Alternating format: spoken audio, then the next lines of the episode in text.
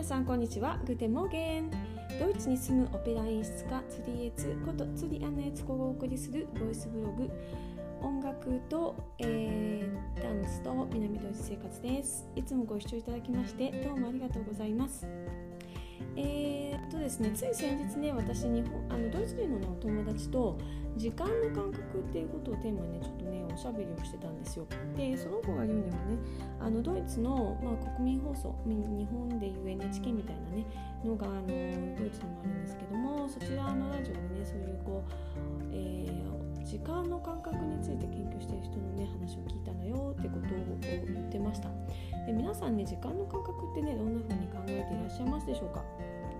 あのー、時はねこう1秒1分でこう時計が刻んでくれるんですけどもそれとは全然関係ないところにこうなんか時間が早く感じるように過ぎていくように感じたりとか、え逆になんかこうゆっくり過ぎてる感じがしたりとかなんかすることがあるんじゃないかなと思います。私結構実はそういうのがあります。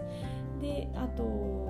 そうですね。日々いっぱい何かかにかやること多いですよね。やっぱり一日中暇で時間がっていう人そんなにないんじゃないかなと思うんですよね。例えば主婦の方とかでもねあのじゃあ家にずっといるから暇なんでしょうっていうとそうでもないですよね。結構あの片付けしてなんかこうご飯作ってお買い物してとか結構一日があっという間に過ぎていくと思うんです。会社のね行ってらっしゃる方も本当に同じだと思います。でその時間なんですけどもやっぱ時間をね有効に使うっていうのが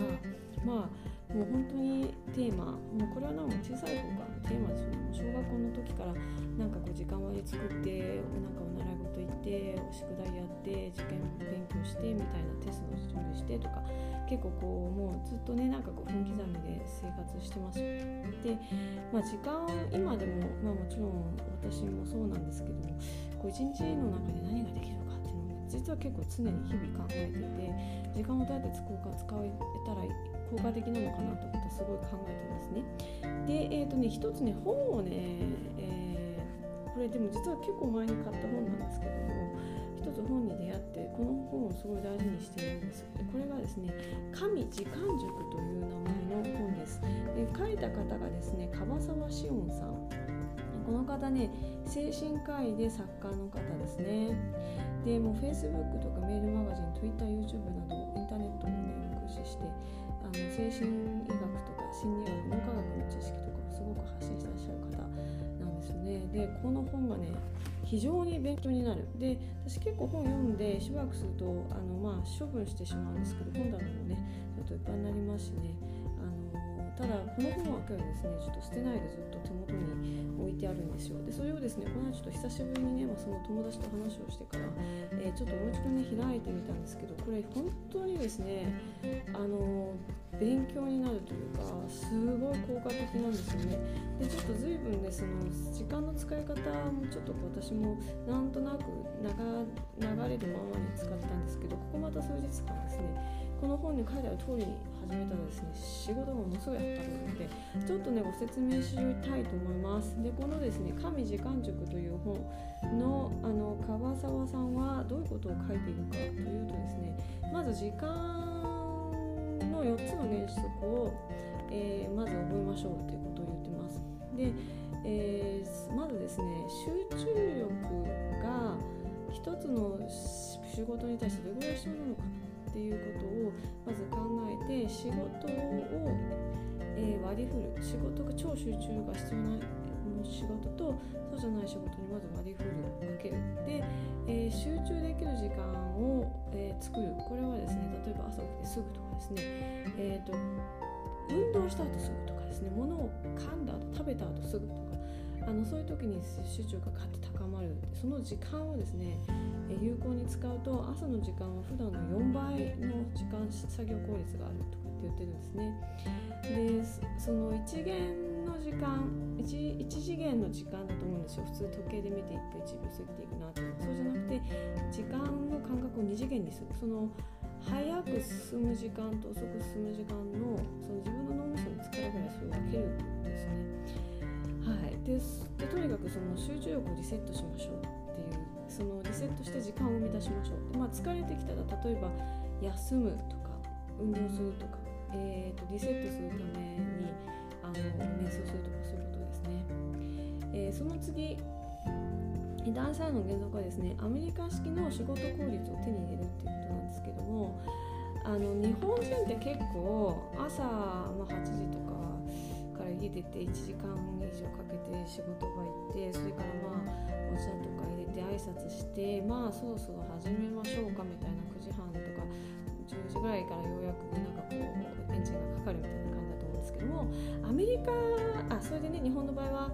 そうやってゆっくり始めて、まあ、一応オフィシャルには5時に仕事終わりだけど、まあ、終わり時間ぴったりに家に帰る人なんてまあ本当にいなくてみんなねあのこう残業2時間3時間して7時8時にようやく会社を出るみたいなやだともっと遅くなるみたいなことが往々にありますよねで結構会議が5時からとか6時からとかその就業終わって時間に普通に入るとかも日本の会社だとあると思うんですけどもアメリカっていうのは全然そんなんじゃなくてあのもう5時締まり終わりの時間5時って決まってても本当5時にみんなぴったりに帰ってくる。で、まあ、家に帰って、えー、夕方はね家族との団らんを持ってすごいリフレッシュしてただ朝は早い。朝も8時とかからもう会社でガンガン仕事をポーンとスピードアップでしていくという。その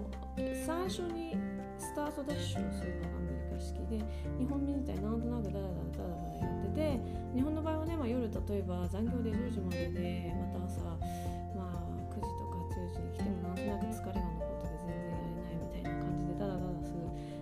6日式の仕事をやりましょうっていう感じですね。でもう一つ自己投資のために時間を使いましょうっていうこともこ4原則として言ってるんですよね、うん、あのー、電車の中でゲームするぐらいなら本を読みましょうとかですね。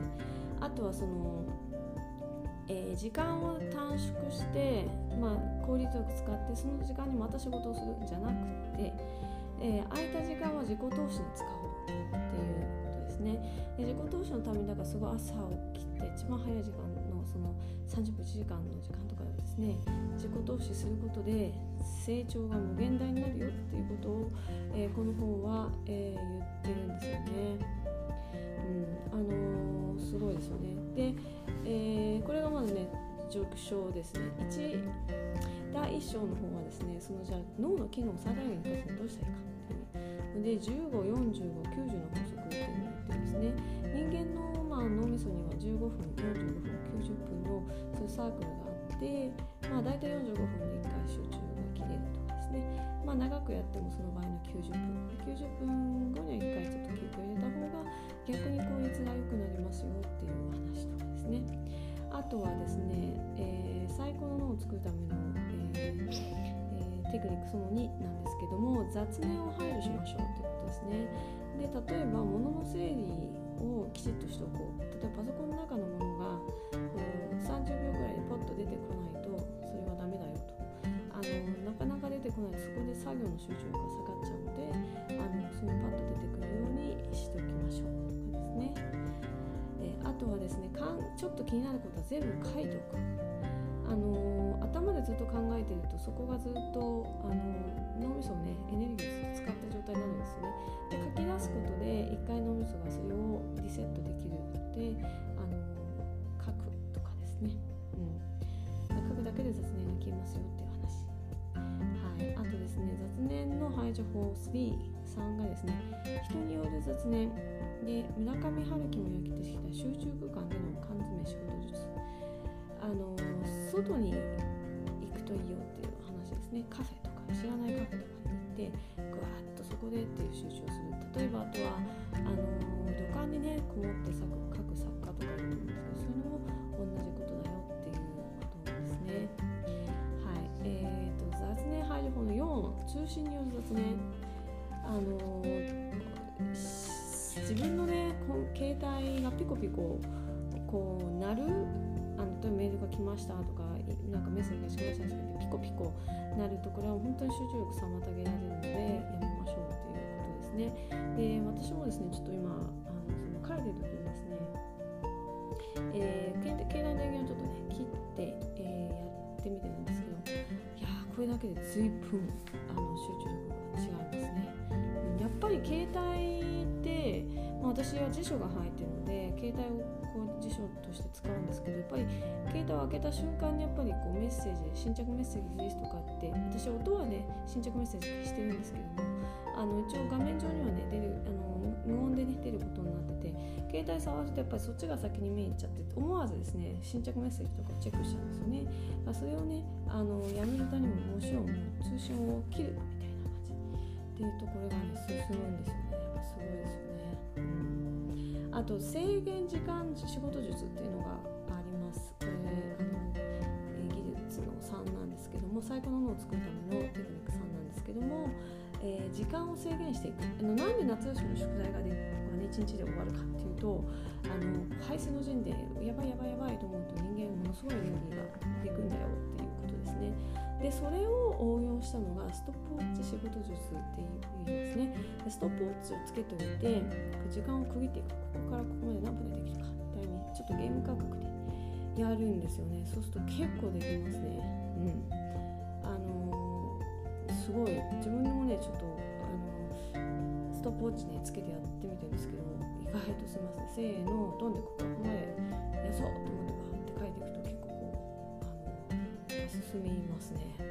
ん、すごいなと思います。あとはですね締め切りを厳守する。で締め切り厳守のケツカチン仕事ですこれはあの配送の支援状態ってことですよね、うん、やっぱりそれの方がねなと思いますね、うん。でそんな感じの本です。これまた2章も、まあ、明日ねお話ごご紹介していこうかなと思います。本当にねいい本なんで、あのー、皆さんもねぜひぜひ、うん、使ってみてもいい読んでみてもいいのかなと思いますけどこっちでまたねご紹介していきますね。では皆さんアフリダゼンチュース。